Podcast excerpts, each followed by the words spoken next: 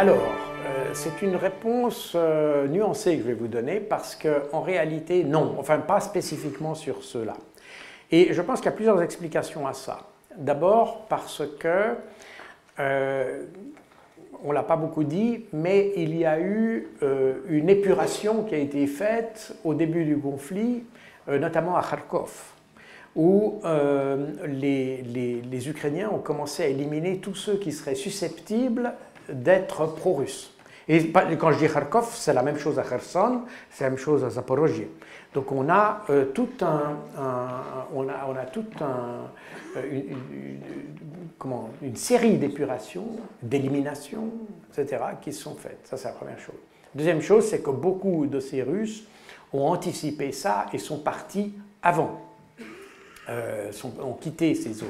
Il n'y a plus beaucoup, il y en a quelques-uns, et d'ailleurs il, existe euh, dans la partie occidentale de l'Ukraine, notamment dans la région de Kherson, des Zaporozhye, vous avez des pro-russes qui ont organisé une, qui ont une organisation de résistance. J'en parle d'ailleurs dans mon livre.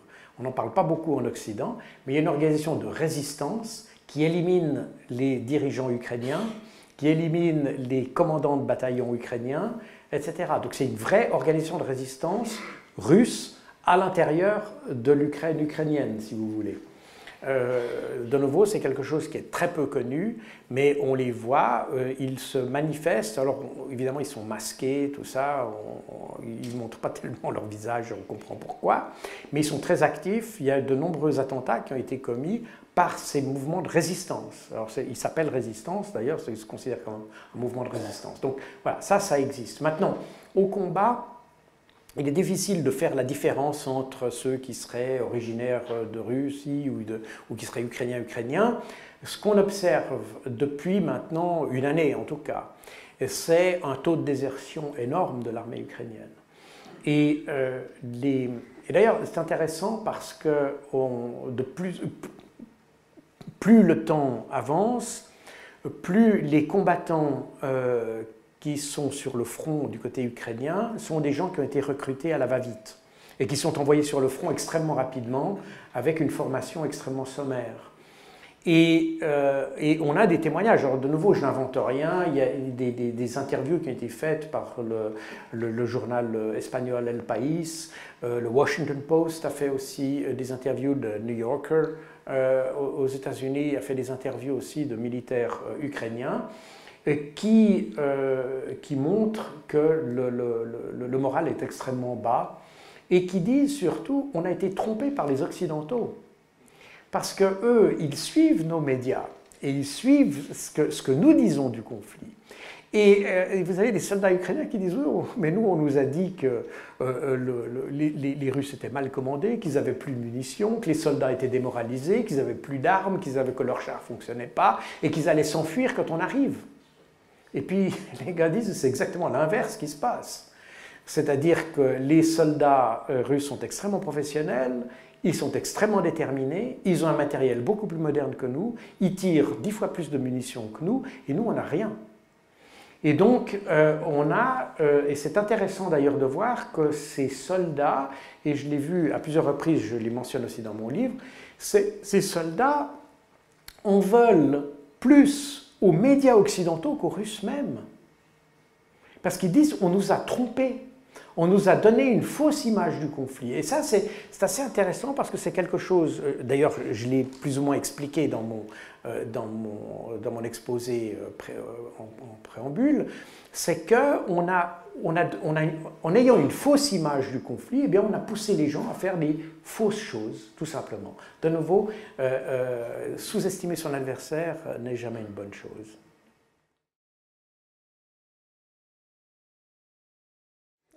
Donc c'est plutôt un commentaire qu'une question, mais je, suis, je suis d'accord avec vous. Je pense qu'effectivement, on est en Occident dans, une, dans, dans, dans l'idée, mais en réalité c'est quelque chose qui n'est pas totalement nouveau. On l'a déjà observé avant, sous d'autres formes peut-être sous forme plus colonialiste ou je ne sais pas, mais que c'est nous qui détenons la bonne parole et que finalement les autres doivent se, plier un petit peu à, ce qu'on dit. C'est nous la référence d'une certaine manière. Et le, problème qu'il y a, alors moi j'ai vécu euh, la période de la fin de l'Union soviétique depuis l'intérieur des services euh, secrets. Et euh, nous, quand je dis nous, c'est les services, tous les services occidentaux, nous étions extrêmement inquiets de cette période parce que on voyait que euh, lorsque le mur s'est effondré, tout ça, on ne savait pas comment allait réagir euh, l'Union soviétique, c'était encore l'Union soviétique à l'époque, et on se demandait si on allait retrouver une réédition de euh, Budapest 56 ou Prague 68, si vous voulez. Et l'idée qu'un monde s'effondrait et qu'un nouveau pouvait venir était vraiment était une, réelle, euh, à la fois inquiétude et espérance. Inquiétude parce qu'on ne savait pas comment la, Russie ou l'Union soviétique allait réagir à ça, est-ce qu'elle allait se défendre, est-ce que ça allait conduire? Et vous savez, euh, je peux peut-être vous le dire, mais euh, quand, le, quand le mur s'est effondré, il y a eu pendant un très bref moment, dans les services occidentaux, il y a eu une mise en état d'alerte des services. une mise parce qu'on s'est dit, là, les, soviétiques vont intervenir. Ils ne vont pas laisser passer ça. On s'est trompé. Euh, finalement, les, soviétiques n'ont rien fait, ils ont laissé faire. Mais il y a eu une mise en état d'alerte. Et, et les Américains ont mis certaines de leurs unités en DEFCON 3 euh, donc c'est une condition de défense 3, c'est effectivement un niveau d'alerte parce qu'on s'attendait à une réaction soviétique. Le problème qu'il y a, c'est que dans cette histoire, on n'a pas su analyser déjà là les, raisons de l'effondrement du communisme. Et moi, euh, on a, on a souvent dit la Russie ou l'URSS a perdu la guerre froide. Je pense que ce n'est pas la bonne expression. Et je me rappelle avoir été euh, dans une délégation euh, peu de temps après euh, à Moscou, où nous avons rencontré le, le, haut commandement des forces russes, et nous avons discuté ces questions. Et effectivement, je me suis aperçu que nous avions fait une erreur assez importante, mais je m'inclus dans cette erreur de jugement parce que c'était vraiment une erreur que tous les Occidentaux ont fait c'est de penser que la Russie avait effectivement perdu une guerre. En, réalité, la Russie n'avait pas perdu une guerre. On a un système qui s'est effondré, un système politique dont on savait qu'il s'effondrerait. Parce que le, système communiste, tel qu'il était pratiqué, ne pouvait pas perdurer, en tout cas sous cette forme-là. Les Chinois ont été un peu plus malins parce qu'ils ont réussi à transformer leur communisme en capitalisme euh, par... Euh, enfin, c'est très alambiqué, mais ils ont, ils ont réussi à négocier ce virage mieux que l'ont fait, et peut-être à cause de l'expérience euh, russe d'ailleurs. Toujours est-il que l'idée de prendre la Russie comme ayant perdu une guerre me semble avoir été, ça a contribué à, placer l'Occident sur le piédestal que vous avez évoqué, puis de penser que le reste du monde était nul. Alors qu'en réalité, on a simplement un changement politique. C'est tout, comme on aurait pu le voir dans d'autres pays. Simplement, ça, ça, a été amplifié par le fait qu'on était dans cette guerre froide qui était une lutte entre systèmes. Mais ce n'était pas une lutte. Notez, je, fais souvent cette réflexion d'ailleurs. Quand on était euh, dans la guerre froide, et j'ai été un guerrier de la guerre froide, hein, euh, on peut l'appeler comme ça, nous ne nous battions pas contre des Russes, nous battions contre des Soviétiques. Ce qui est très différent. On n'avait pas. Et, c'est intéressant parce que l'autre jour, et d'ailleurs je, le mets, je mets cet épisode en, introduction de, cet ouvrage, euh, j'ai relevé cet, exemple, vous avez tous sans doute euh, aussi euh, vu ça, c'est ce vétéran nazi qui avait été célébré au Parlement euh, canadien.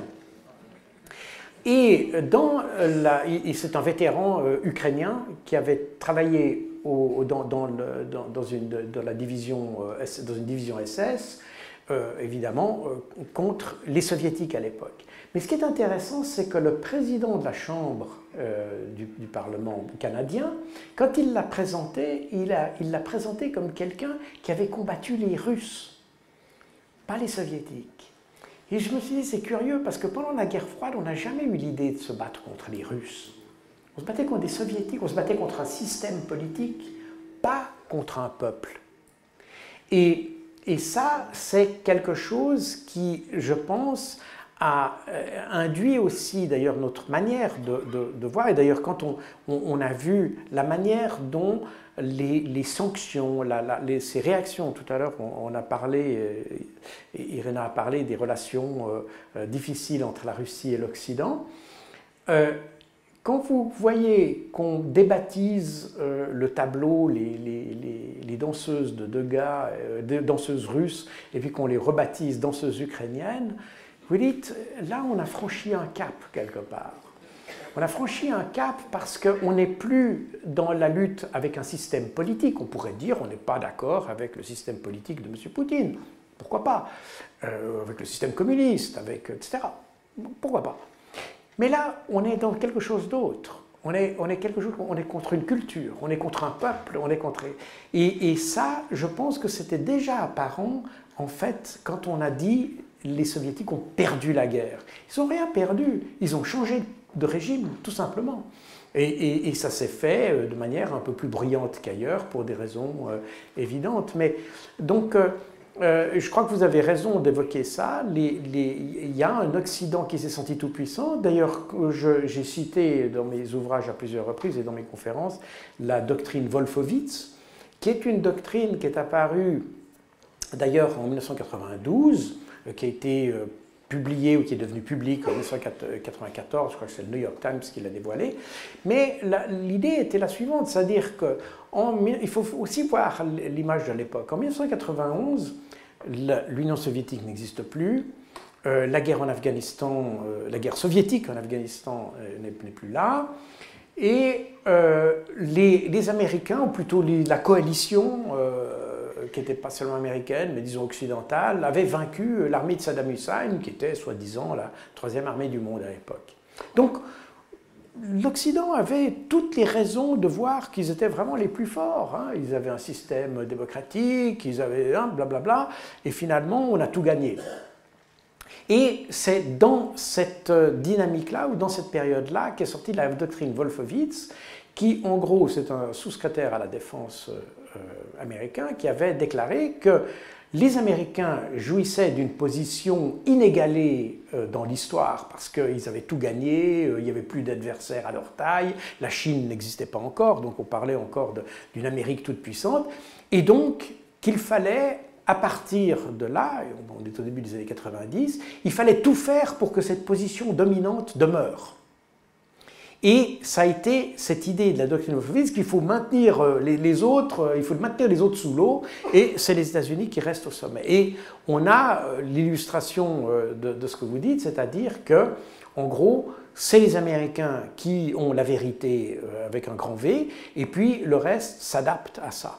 Et puis les Occidentaux, les Européens, je veux dire, ont assez bien, et même d'ailleurs les, les Russes à l'époque, ont finalement assez bien accepté ça, parce que effectivement, la, la, la, Russie de Boris Yeltsin n'était pas, euh, pas, terrible. Il y a la, société russe a un peu, euh, euh, comment dire, elle a fait un peu comme une bouteille de champagne que vous avez trop secouée, que vous ouvrez trop brutalement. Elle part en ébullition. C'est un peu ce qui s'est passé alors qu'il aurait fallu enlever le bouchon plus doucement pour que ça se passe en douceur. C'est ce que font les Chinois et ce qu'ont pas fait les Russes. Du coup, on a, on a eu euh, pendant plusieurs années, euh, si vous y ajoutez encore le conflit en Tchétchénie, etc., on avait une, situation euh, de, de, de faiblesse structurelle d'une certaine manière, ou en tout cas perçue comme telle, qui finalement donnait d'une certaine manière aussi raison euh, aux Américains. Et c'est peut-être comme ça qu'on a laissé les Américains euh, grandir euh, de manière un peu disproportionnée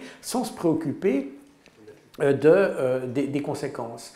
Et d'ailleurs, dans la doctrine Wolfowitz, dans le texte qui a été publié, qui a fait d'ailleurs grand scandale, c'est un, un, brouillon qui a été publié par le New York Times, il disait il faut éviter que toute puissance vienne égaler les Américains, y compris l'Union européenne.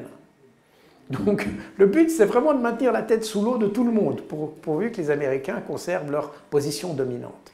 Donc voilà, c'était les petits commentaires. Je vais peut-être euh, répondre à d'autres questions. Tout à fait, merci, merci pour votre, vos commentaires euh, sympathiques et votre question. Alors, la, question de savoir comment le, narratif a pu se développer, je ne sais pas s'il y a une explication rationnelle à ça. On est dans le domaine du, du, passionnel, de l'émotionnel. C'est pour ça que je suis très sévère dans mon ouvrage avec les décideurs et les médias. Parce que comme j'ai toujours dit d'ailleurs, et je l'ai répété à plusieurs reprises, je comprends que l'homme de la rue puisse voir les événements de manière assez simple. Euh, même d'ailleurs par rapport au conflit ukrainien, il voit euh, une Russie qui attaque l'Ukraine, il ne connaît pas très bien, il dit bah, c'est l'attaquant qui a tort et, je, je n'aime pas les Russes pour ça. Je peux concevoir ça. Là où j'ai plus de difficultés, c'est lorsque un décideur politique ou un journaliste ou quelqu'un qui a les moyens, l'opportunité et dont le métier est d'analyser, qu'il n'aille pas plus loin dans la réflexion et qu'il s'arrête à une analyse superficielle des choses pour prendre des positions qui sont du coup catégoriques et qui ne tolèrent d'ailleurs aucune euh, opposition. On le voit évidemment avec, avec les médias où de toute façon, vous, vous, ne voyez jamais euh, dans tout le conflit ukrainien. Maintenant, les gens commencent à, tomber sur leurs pieds et puis à voir un peu la réalité, mais euh, pendant deux ans, on a absolument euh, refusé toute, toute réflexion alternative sur ce conflit. Et là, là, je suis très sévère avec les gens qui font ça parce que, comme je l'ai dit et comme je l'ai déjà expliqué, je pense qu'ils ont conduit à une aggravation du problème plutôt qu'à une solution du problème. Alors maintenant, peut-être c'est une explication, j'arrive à la deuxième partie de votre question, qui peut-être explique cela. D'abord, effectivement, euh, ça n'est pas un conflit entre l'Ukraine et la Russie, c'est un conflit entre l'Occident et la Russie. Et c'est un conflit dont l'objectif n'était pas d'aider l'Ukraine, c'est un c'est un, conflit dont l'objectif était d'affaiblir la Russie. Et de nouveau, je n'invente rien du tout. Euh, c'est des réflexions qui ont été faites et qu'on retrouve d'ailleurs si vous lisez Foreign Affairs euh, déjà euh, avant, on parle d'avant le, le, début de l'opération russe, qui pensait euh, donc l'objectif des Américains reste la Chine. Ça, c'est clair. Mais euh, il y a des, différences d'approche du problème. Une des approches, c'était d'attaquer frontalement, au sens politique ou économique, on peut voir la forme, mais j'entends, attaquer frontalement la Chine. L'autre manière, c'était de dire on va d'abord affaiblir les alliés potentiels de la Chine, de façon à ce qu'elle n'ait pas d'appui de façon à ce qu'elle n'ait pas de recul, de façon à ce qu'elle ne puisse pas s'adosser à quelqu'un. Et la, réponse la plus évidente aux yeux des Américains, c'était la Russie. Et quand on lit, euh, j'ai cité euh, à plusieurs reprises dans mes exposés euh, l'étude de la Rand Corporation d'avril 2019 qui explique comment affaiblir la Russie, la Russie et qui explique tout le processus sur 300 pages. Donc on est sur quelque chose qui est extrêmement recherché et documenté.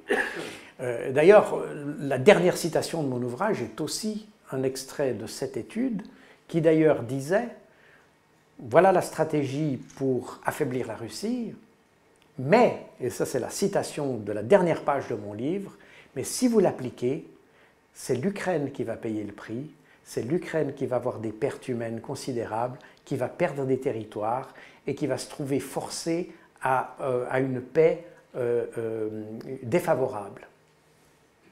C'est exactement. Donc, il y a, en 2019, les stratèges ou les analystes de Rank Corporation qui ont donné la recette pour affaiblir la Russie, ont également averti les Occidentaux des risques que ça posait parce que toute cette stratégie reposait sur l'usage ou l'emploi de l'Ukraine pour affaiblir la Russie. Donc euh, c'est une guerre, même pas entre les Occidentaux et la Russie, c'est une guerre entre les États-Unis et la Russie, par, euh, par euh, Ukraine interposée et en utilisant l'Ukraine. et ça, c'est la première chose. Le reste du monde en fait, je pense que c'est quelque chose, c'est pas, je pense pas que l'Occident avait pour ambition d'affronter le reste du monde. Mais je pense que l'Occident s'est trouvé tout d'un coup pris à son propre piège. Parce que vous avez, et vous avez cité l'Inde, quand vous regardez euh, l'Inde aujourd'hui, moi j'ai toujours en tête euh, le ministre des Affaires étrangères, euh, M. Jaishankar, qui est un, personnage absolument remarquable, d'une grande finesse et d'une grande intelligence. Et quand vous entendez les réflexions d'un pays qui n'est ni la Chine, qui est l'Inde, qui est un pays important certes, mais qui n'est pas dans le collimateur des Occidentaux, on voit que ce qu'on appelle le reste du monde, D'ailleurs, une appellation qui est un peu dépréciative et que je n'aime pas beaucoup, mais on va l'appeler comme ça pour ce, soir. Le reste du monde n'est pas idiot. Le reste du monde sait, a, observé ce qu'on faisait. Le reste du monde a vu les incohérences de l'Occident. Ils ont vu, parce qu'ils ont aussi leur capacité d'analyse. Il n'y a pas que M. Jacquemot euh, qui, qui, est capable de faire des analyses. Ils sont aussi capables de le faire. Ils savent ce qui s'est passé. Et je pense qu'ils ont très bien vu le jeu des Occidentaux et ils en ont perdu confiance. Et du coup, quand on perd confiance, on tend à se raccrocher ben, entre, entre ceux qui n'ont pas confiance. L'union fait la force d'une certaine manière. Et, on le voit d'ailleurs aujourd'hui. C'est intéressant de voir, j'ai cité une ou deux fois le conflit palestinien, on ne va pas le discuter ce soir. Mais ce qui est intéressant, c'est qu'on retrouve une forme de continuité parce que euh, les, euh, les, défauts qu'on a observés dans le conflit entre l'Ukraine et la Russie, ou entre l'Occident et la Russie, ou les États-Unis et la Russie, comme on veut, on le retrouve maintenant avec la Palestine. Et on retrouve pas seulement ça, mais on trouve tout d'un coup un pays comme l'Afrique du Sud, et pas seulement, qui a le courage de dire non, non, ça suffit de, jouer euh, comme ça, euh, selon vos règles. Il y, a, des règles selon lesquelles on voudrait que tout le monde puisse jouer euh, à la même partie. Il n'y a, pas seulement l'hémisphère nord et puis l'hémisphère sud qui, qui jouent avec des règles différentes. Et on a un, sud qui s'est enhardi, qui s'est donné confiance, et qui, s'est aperçu qu'ils avaient un, regard commun sur un Occident qui, en réalité, ne, représente plus d'ailleurs totalement leurs valeurs. Ça, c'est aussi une chose qui est, importante, parce que euh, pour nous, les choses LGBT, tout ça, c'est très important. Bon, pourquoi pas? Mais pour le reste du monde, on est très loin de quelque chose qui les préoccupe. Ils ont bien d'autres préoccupations. J'ai passé, euh, dans ma vie, passé à peu près six ans en Afrique et euh, dans, d'autres régions euh, du monde, enfin du monde occidental. Et on s'aperçoit bien que ce qui semble être des préoccupations majeures des Occidentaux, n'est pas du tout une préoccupation des autres pays. C'est des gens qui ont des problèmes bien plus importants à résoudre que des problèmes de LGBT, etc. Et que par ailleurs, ce ne sont pas des valeurs qu'ils arrivent à intégrer dans leur tradition. Par conséquent, l'idée que les Occidentaux essayent de promouvoir ces valeurs chez eux apparaît comme totalement incongrue pour eux. Et on se trouve maintenant à cette période charnière où ils observent un comportement très irrationnel par rapport à la Russie, parce que ces sanctions, et puis pas seulement les sanctions, mais le fait qu'on ait essayé d'obliger euh, le, reste du monde à, imposer des sanctions. Euh, Monsieur Jaishankar a, a eu, euh, je crois que c'était dans une discussion à Budapest, où il était interrogé, il a dit il faudrait que l'Europe arrête de considérer que ces problèmes sont les problèmes du monde et que les problèmes du monde ne sont pas ses problèmes. Et, il y a une grande sagesse derrière ça. Et c'est vrai, on a, toujours l'impression que parce que c'est une préoccupation pour nous, ça doit être une préoccupation pour les autres. Mais ce n'est pas du tout ça. Et le reste du monde est très critique par rapport à ça et dit non, ce n'est pas, pas le, modèle que, Et donc, euh, je ne pense pas que les Occidentaux ont voulu euh, confronter le Sud, mais le Sud a perdu confiance et finalement à commencer à prendre son indépendance d'une certaine manière euh, des Occidentaux.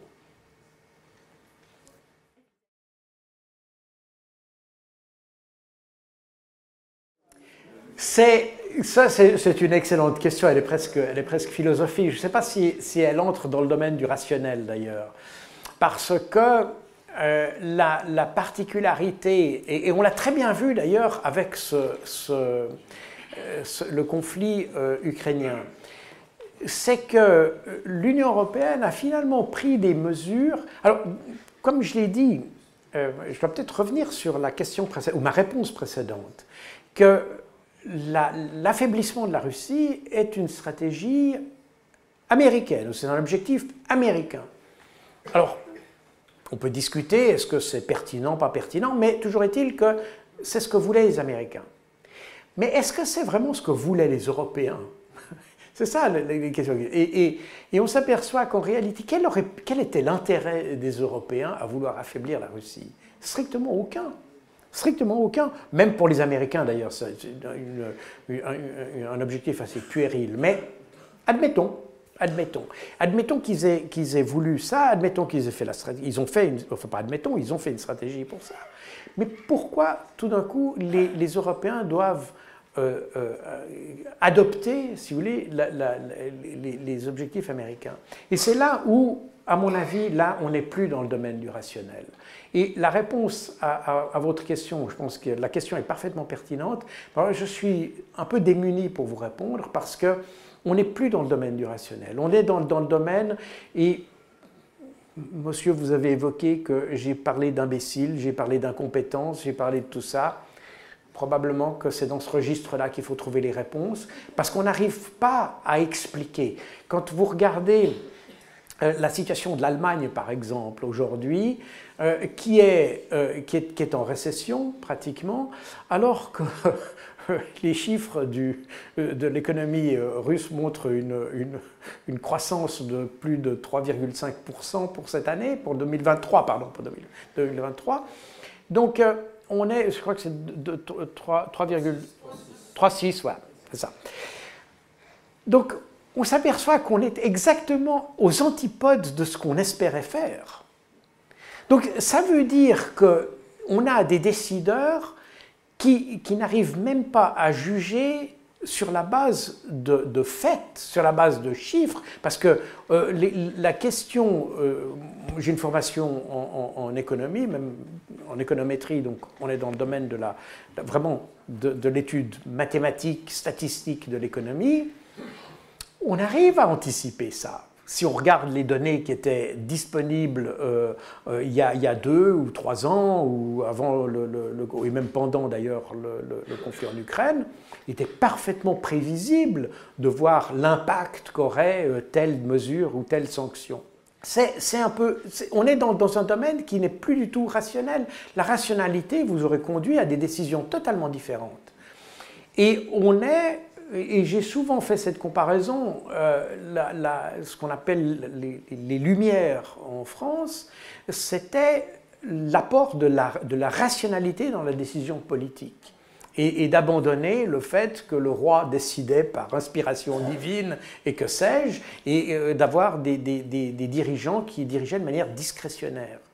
Et l'idée des, grands, euh, des grands philosophes des, Lumières, c'était justement que, l'État devait être conduit, par la rationalité. Or aujourd'hui, on a exactement l'inverse de la rationalité, on a l'irrationalité totale.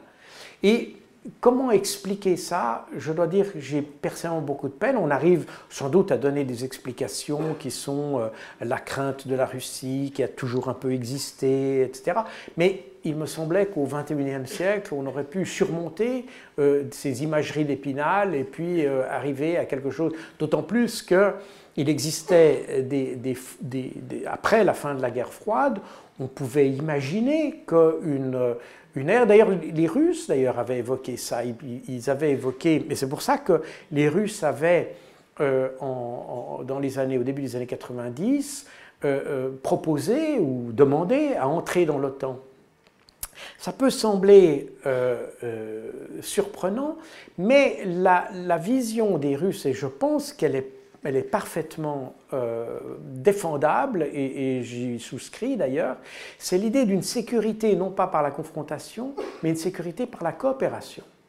Et d'ailleurs, en réalité, ce qu'avaient en tête les Russes, c'est une extension du modèle de l'OSCE, l'Organisation pour la sécurité et la coopération en Europe, qui a justement comme fondement la sécurité par la coopération et non pas la sécurité par la confrontation. Et c'était ça que les, les, Russes avaient en tête au début des années 90. Et à mon avis, c'était parfaitement, euh, c'était à la fois réalisable et beaucoup plus intelligent et, je dérive lentement vers la question que vous venez de poser sur la question de, l'industrie. Parce que, à l'occasion du conflit ukrainien, on s'est aperçu que notre industrie de la défense n'était pas capable de soutenir le rythme euh, que, les, Russes ont de leur côté.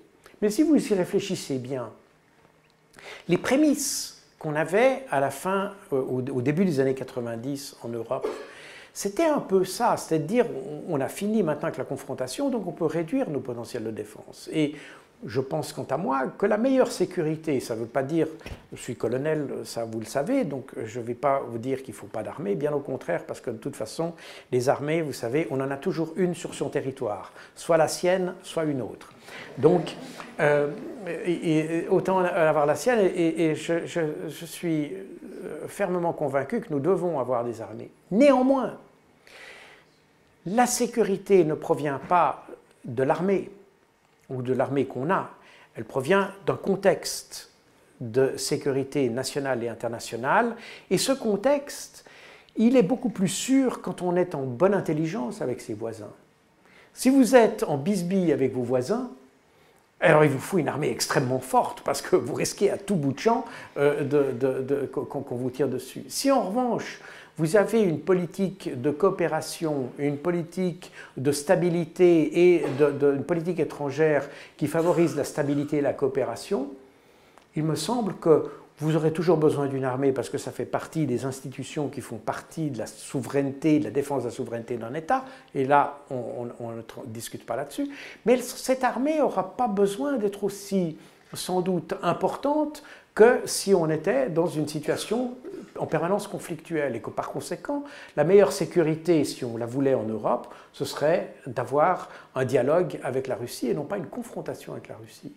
Euh, c'est valable pour d'autres pays aussi d'ailleurs. C'est valable avec la Chine, c'est valable à d'autres aussi. J'ai la difficulté à comprendre pourquoi on cherche absolument à avoir la guerre avec les uns et les autres.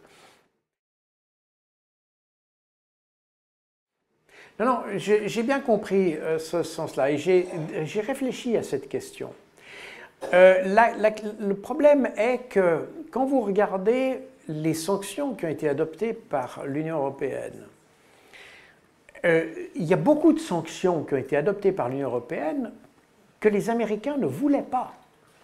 Et ils ont dit aux Européens, ne prenez pas ces sanctions, notamment sur l'embargo des produits pétroliers, sur le gaz et ce genre de choses.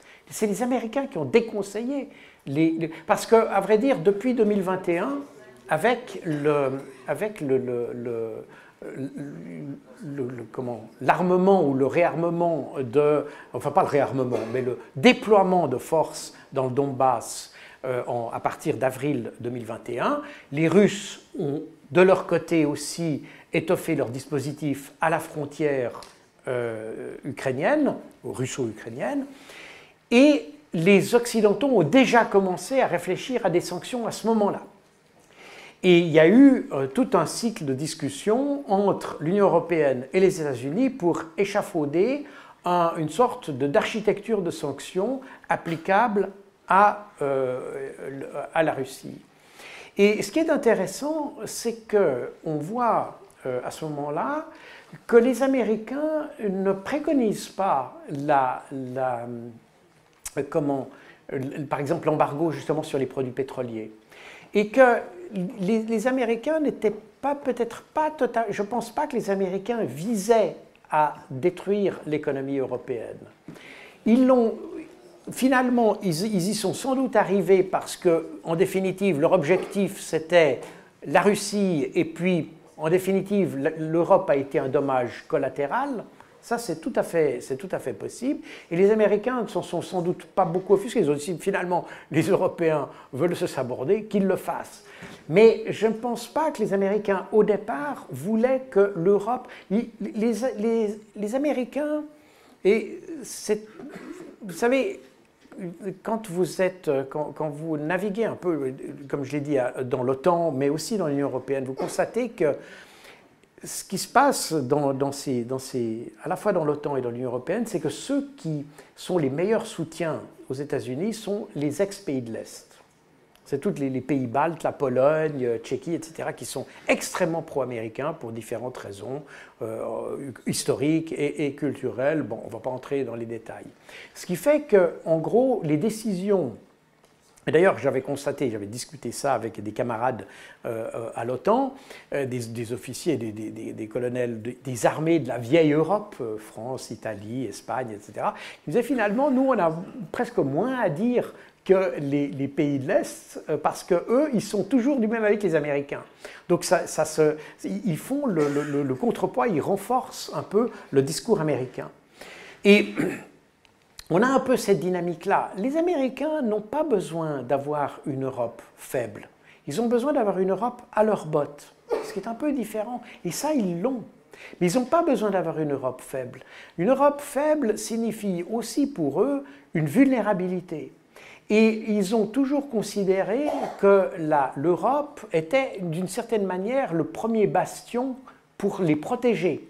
Et d'ailleurs, quand vous regardez les plans de l'OTAN durant la guerre froide, le champ de bataille de, la, guerre froide, s'il y avait eu bataille, c'est l'Europe. Là où les armes nucléaires devaient être engagées, c'est en Europe. Ils ne voulaient pas que ça se passe aux États-Unis. Donc, si vous voulez, l'Europe, pour eux, c'est leur, euh, leur glacis, en quelque sorte. Et c'est valable sur le plan politique, c'est valable sur le plan économique aussi. Les Américains ont, suffisamment d'arrogance, pourrait-on dire, pour penser que de toute façon, les Européens ne les dépasseront pas. Et de fait, on, observe que les, les Européens n'ont jamais même tenté de, surpasser les Américains. Ils pourraient le faire. Alors écoutez, de nouveau, on est sans doute sur des questions de perception. Moi, je n'ai pas le sentiment que les Américains soient si intéressés que ça à, casser l'Allemagne. Parce que pour eux, ce n'est pas une menace. Ils, sont, ils, ont des troupes en Allemagne d'ailleurs. Ils ont, c'est pas l'Allemagne qui a des troupes aux États-Unis. ils ont des troupes les, Européens ont toujours eu, pour différentes raisons, qui tient euh, de la psychologie, de l'histoire, etc., ils ont toujours eu une sorte de vénération pour les États-Unis. Et les Américains n'ont pas le sentiment que cette vénération leur porte préjudice. Et par conséquent, je ne suis pas si sûr que les Américains cherchent à nous. Nous. Ils, ils essayent certainement à garder leur place dominante. Mais cette place dominante, elle n'est pas vraiment menacée. Elle est menacée par qui? Par la Chine. La Chine qui menace la place. oui, les BRICS, on, en est encore loin. Hein. Les, BRICS, ça, viendra probablement, mais on n'y est pas encore. En revanche, les, l'Europe en tant que puissance, parce que l'Allemagne seule, la France seule, etc., c'est pour les Américains, ils ne les considèrent pas comme, des, compétiteurs. Ils savent qu'ils sont meilleurs, ils ont leur, capacités militaires sont nettement supérieures, leur capacité industrielle est nettement supérieure. Ils n'ont pas besoin d'une Europe faible. Ils ont, besoin de conserver leur position dominante. Et ça, ils la perdent avec la Chine. C'est pour ça que je ne vais pas vous dire, je, ne sais pas ce que certains Américains veulent avec l'Allemagne, etc. Est-ce que c'était... Moi, je pense, j'ai plutôt l'impression qu'ils ont considéré l'Europe comme une quantité négligeable et que le, nuire à la Russie pouvait, euh, si vous voulez, on pouvait se payer le luxe de euh, considérer que les Européens ne diraient rien. Voilà, c'est un peu l'impression que j'ai. C'est plutôt un dédain que le sentiment qu'on les menace. L'Europe n'est pas une menace pour les Américains, ils ne l'ont jamais considérée comme une menace, ni économique, ni militaire, ni politique. Bonne question. Alors, je n'ai pas la réponse, euh, pas plus que, n'importe qui d'ailleurs, enfin, en tout cas. ce que je pense, Nord Stream 2, quoi, qui, qui a été, qui a posé la bombe ou les bombes? Qui que ce soit. Il n'a pas pu le faire sans l'aval des Américains. Voilà. Est-ce que c'est les Américains qui l'ont fait, les Polonais, les Ukrainiens Je n'en sais rien. parce que finalement, aujourd'hui, on a tout dit à son contraire. Ou les Anglais, que sais-je. Mais une chose est certaine, c'est que ça n'a pas pu se faire sans l'autorisation des Américains. Pourquoi? Pour deux raisons. Une raison strictement opérationnelle et une raison politique. La raison opérationnelle, c'est que quand vous regardez la carte, vous voyez que ces explosions, la destruction des, deux euh, gazoducs, s'est fait à proximité de l'île de Bornholm. Euh, Bornholm est une, île qui, durant la guerre froide, était une, des plus importantes stations d'écoute électronique euh, du Danemark et et des États-Unis. Pourquoi? Parce que une, elle est exactement au centre de la Baltique et elle permet, il y a deux chenals ou chenaux, je sais pas comment on dit, qui, qui, qui l'allongent et qui permettent de contrôler l'accès des sous-marins euh, nucléaires russes vers l'Atlantique. Et l'Atlantique est euh, euh, les, Américains sont sensibles à la présence de sous-marins euh, nucléaires russes parce qu'évidemment leur sécurité personnelle est menacée. Et vous avez donc dans l'Atlantique, vous avez des grandes barrières sous-marines. c'est notamment, la plus importante, c'est la barrière des Duke, Groenland, Iceland, UK qui est une immense barrière sous-marine de, réseaux de senseurs électroniques qui détecte à peu près tout ce qui se passe euh, sous l'eau. Et ça, c'est la deuxième ligne de défense, si vous voulez, des, des États-Unis. La première ligne de défense par rapport à la flotte de la Baltique, y compris la, flotte des sous-marins nucléaires euh, basés euh, comment, à Kaliningrad, c'est le. Non, pas Mourmansk, Mourmansk, c'est de l'autre côté. Mourmansk, ça va être. Ils vont être dirigés directement sur, sur le Gyuk. Mais la, la, la, Kaliningrad, c'est les, les sous-marins de la mer Baltique qui, peuvent, qui pourraient accéder à l'Atlantique. Et là, la ligne de défense, c'est Bornholm. Et c'est l'endroit qui est le plus surveillé de toute la Baltique. Vous avez là un réseau de senseurs euh, sonores, magnétiques, électroniques, tout. Et, ça a été encore accentué parce que euh, dans les années 80, les Suédois avaient euh, émis l'hypothèse que les, sous-marins soviétiques surveillaient leurs côtes et donc il y avait une activité assez intense à la fois de forces spéciales et de, de sous-marines russes. Et depuis cette période-là, les différents pays qui sont jouxte en fait la Baltique, et c'est euh, notamment le Danemark, puisque le Danemark verrouille l'entrée de la Baltique, ce qu'on appelle dans le jargon de l'OTAN les BALT-AP, Baltic Approaches. Euh, donc l'approche des Baltap est, contrôlée par le, Danemark et notamment par Bornholm. Et puis vous avez de part et d'autre, avec la Norvège et l'Allemagne de l'autre côté, vous avez un réseau de senseurs qui complète le dispositif de Bornholm. Ce qui fait que à peu près n'importe quel poisson qui passe euh, à Bornholm est détecté. Et que par conséquent, quand vous envoyez des équipes sous-marines pour aller bricoler autour euh, de, Nord Stream, ça a été immanquablement détecté par quelqu'un. Et d'ailleurs, on sait qu'il euh, y a eu des patrouilles sur cette zone-là par la marine suédoise et par la, marine danoise avant les explosions. Donc, on sait qu'ils savaient qu'il y avait quelque chose.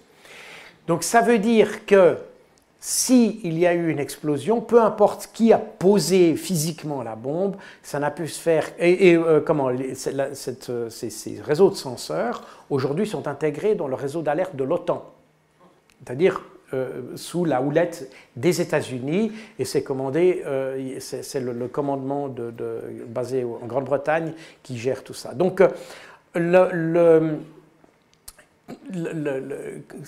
tout ce qui se passe là doit avoir l'approbation des États-Unis. Par conséquent, la question est en fait un peu rhétorique d'une certaine manière, parce que c'est les États-Unis qui sont certainement impliqués là-dedans. Alors pourquoi l'ont-ils fait? Et ça, c'est la, deuxième. et pourquoi ça demande l'autorisation des États-Unis? Parce que qui que ce soit qui est posé à bombe, c'était une attaque contre un pays de l'OTAN. On est une attaque contre un pays de l'OTAN, contre des installations d'un pays de l'OTAN. En l'occurrence de l'Allemagne.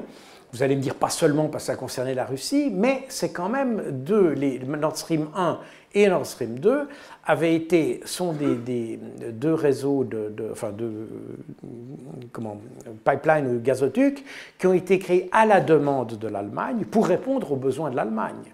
Euh, Nord Stream 2, d'ailleurs, euh, c'est euh, Poutine qui s'est fait un peu pousser pour le faire, parce qu'il n'avait aucune intention de le faire. La, demande est venue après l'adoption de sanctions en 2014 donc il y a eu, après la, la, Maïdan, il y a eu des sanctions qui ont été apposées à la Russie. Et euh, peu après les événements de Maïdan, l'Allemagne s'est aperçue qu'ils auraient besoin, euh, parce qu'ils voulaient réduire leur capacité énergétique nucléaire, et qu'il leur faudrait encore du gaz naturel. Et c'est la raison pour laquelle Angela Merkel est retournée vers euh, Vladimir Poutine pour lui demander ce, ce, nouveau gazoduc. Et Vladimir Poutine a dit non, parce que vous nous avez, déjà sanctionné une fois, vous risquez de nous sanctionner une deuxième fois, donc on ne marche pas. Et il y, a, eu, des discussions assez euh, intenses entre l'Allemagne et la Russie, mais c'est vraiment à la demande de l'Allemagne que euh, cette infrastructure a été construite. Vraiment, euh, Vladimir Poutine s'est vraiment fait prier pour le faire. Donc, on, en détruisant ce gazoduc, en réalité, on était plus dans une opération qui était contre l'Allemagne que contre la Russie. Alors, ça, c'est l'analyse de quelqu'un de rationnel. Quelqu'un d'irrationnel, et comme on l'avait en 2022, euh, où les gens disaient tout ce qui peut aider la Russie euh, doit être détruit, etc., on est peut-être dans quelque chose qui est beaucoup moins rationnel que ça, et ça pourrait expliquer qu'on l'ait fait. Mais néanmoins, ça, c'était quand même un acte de guerre, et d'ailleurs, même des pays occidentaux ont dit c'est un acte de guerre, à l'époque où on, accusait la Russie, on dit c'est un acte de guerre. C'est un acte de guerre contre un pays de l'OTAN. Et ça veut dire, en clair, que les Américains, d'une manière ou d'une autre, ont aussi dû euh, euh, donner leur, leur, aval pour ça, parce que les répercussions ou les implications potentielles de ce sabotage auraient pu être considérables. Alors, euh, oui, effectivement, euh, cette question des, des biolabs aux laboratoires biologiques a été évoquée à nombreuses reprises. On l'a un peu oublié, mais vous avez raison de le rappeler. Au début de l'offensive euh, russe, on a, les Russes ont démantelé un certain nombre de ces laboratoires. Ils ont trouvé d'ailleurs un certain nombre de documents qu'ils ont publiés, qui sont assez intéressants, et je crois que je l'avais évoqué dans mon livre Opération Z d'ailleurs. Et ils sont intéressants parce que ils me rappelaient des études qui avaient été faites. Euh, vous savez que la Suisse avait le, privilège, enfin je ne sais pas c'est un privilège, mais euh, pendant la guerre froide, nous n'étions pas membres des Nations Unies. Et donc nous n'étions pas euh, soumis ou astreints à avoir l'embargo contre l'Afrique du Sud. Et donc nous avions des relations régulières avec l'Afrique du Sud. Et j'avais euh, moi-même des relations régulières avec les services sud-africains parce qu'il y avait effectivement des troupes du pacte de Varsovie en Angola. Et euh, nous avions donc des contacts assez étroits et euh, on a eu, dans les années 90, il y a une affaire qui est ressortie, c'est que nos services avaient des contacts avec un, triste cire sud-africain qui s'appelait Wouter Basson, le docteur Wouter Basson. Et le docteur Wouter Basson il a, euh, il a essayé de mettre au point des armes biologiques qui ne visaient que les Noirs. Et donc, il, s'appuyait sur des recherches évidemment génétiques, et euh, l'idée c'était d'avoir des, virus génétiquement modifiés pour ne toucher que certaines tribus ou certaines, euh, races, si on peut employer le terme aujourd'hui. Et euh, ce qui est intéressant, c'est que lorsque j'ai regardé, alors j'avais dit, mon, euh, à l'époque, j'avais, j'avais étudié ça parce que c'était, ça avait été, euh, il y, a eu des rapports, on a dû faire des rapports pour les, comment, pour les le Parlement, parce que le Parlement s'était inquiété de nos relations avec M. Basson, etc., etc. Et donc il y a eu une, petite littérature euh, confidentielle qui a été produite euh, sur ces, études et ces projets euh, sud-africains, dans lesquels les Suisses n'étaient pas impliqués. je précise. Nous n'étions pas impliqués. Mais du fait de nos contacts, évidemment, il y avait des interrogations qui se posaient. Pour faire court, lorsque j'ai vu les documents qui ont été publiés par les Russes, ça m'a rappelé les documents que nous avions sur Wouterbasson. Parce qu'on retrouve à peu près les mêmes ingrédients et le même type d'études qui avait été fait. Oui, il y a eu des recherches. Est-ce qu'elles ont abouti? Est-ce qu'elles sont... Parce que le sujet est sans doute un peu plus complexe que... C'est facile à expliquer, mais c'est peut-être un peu plus complexe à mettre au point. Hein. Euh, je sais qu'en tout cas, les Sud-Africains n'étaient pas arrivés, mais on était euh, dans les années 80, début des années 90, donc on était quand même il y a, près de, plus de 30 ans, et, la recherche en la matière, en matière génétique, n'était probablement pas aussi évoluée. Donc voilà. Néanmoins, effectivement, ça pourrait être euh, une, option possible. Mais là, on est dans le domaine, euh, on, est dans on sait que ça existe, on sait qu'il y a des recherches, on sait que probablement, euh, d'ailleurs pas seulement les Ukrainiens, parce que ce qui se passe, c'est que les recherches qui ont été effectuées en Ukraine portaient essentiellement d'ailleurs sur l'échantillonnage d'ADN en réalité mais que c'était souvent des laboratoires américains qui, sans doute, ce qu'on avait en Ukraine n'était que des antennes de, ce qu'il y avait euh, aux États-Unis. Donc les Américains font certainement des recherches dans ce domaine. D'ailleurs, ce n'est pas nouveau, puisqu'ils ont déjà essayé dans les années 60 d'avoir des maladies qui touchent les Noirs et qui ne touchent pas les Blancs. Enfin bref, on est dans les années 60, euh, on est juste avant les, droits civiques. Bref, on est dans des contextes un peu glauques.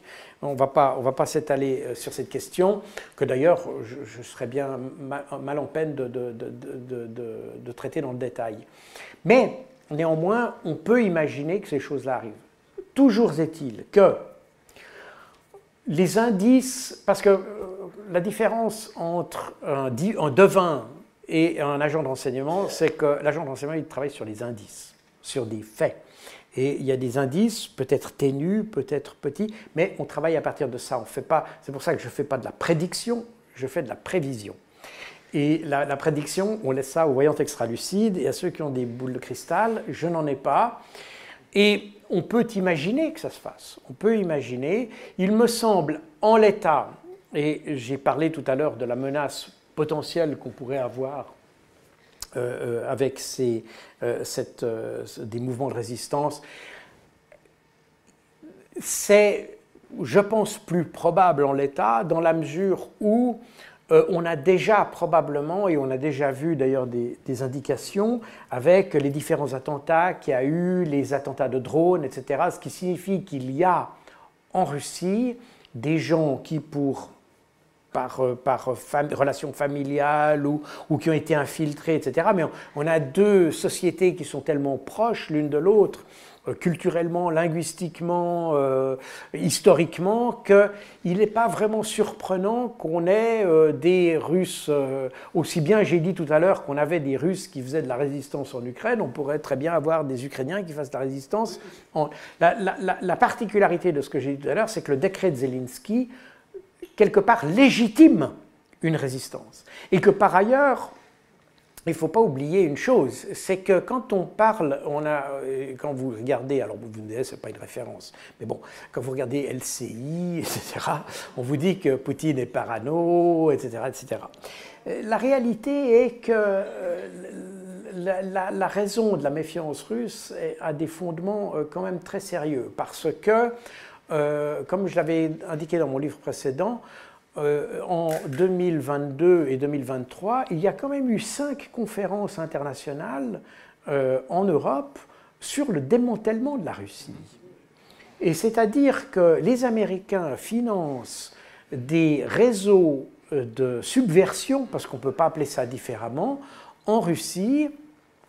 Et la finalité de ces réseaux est de, de faire éclater la Russie en différentes. Bon, vous savez qu'on parle de la Fédération de Russie d'ailleurs, donc ça veut dire que c'est une fédération d'États, et l'idée c'est de faire que chacun de ces États devienne indépendant, et donc faire éclater la Fédération de Russie telle qu'on la connaît, et d'avoir un ensemble d'une entre 18 et 32 selon les modèles, entre 18 et 32 États qui sont indépendants, etc. Et donc de faire disparaître la Russie en tant que grande entité euh, territoriale telle qu'on la connaît euh, sur nos cartes de géographie. Et donc on est dans quelque chose qui est très, très concret. Et on n'est pas dans le domaine de, la, du complotisme, etc. On est, euh, quand vous allez sur le, réseau du département d'État américain, il y a une page consacrée à ce qu'on appelle la décolonisation de la Russie. Qui, qui, est en fait le démembrement de la Russie. Donc on n'est pas du tout sur une politique euh, euh, comment, fantaisiste qui serait imaginée par M. Beau ici ce soir.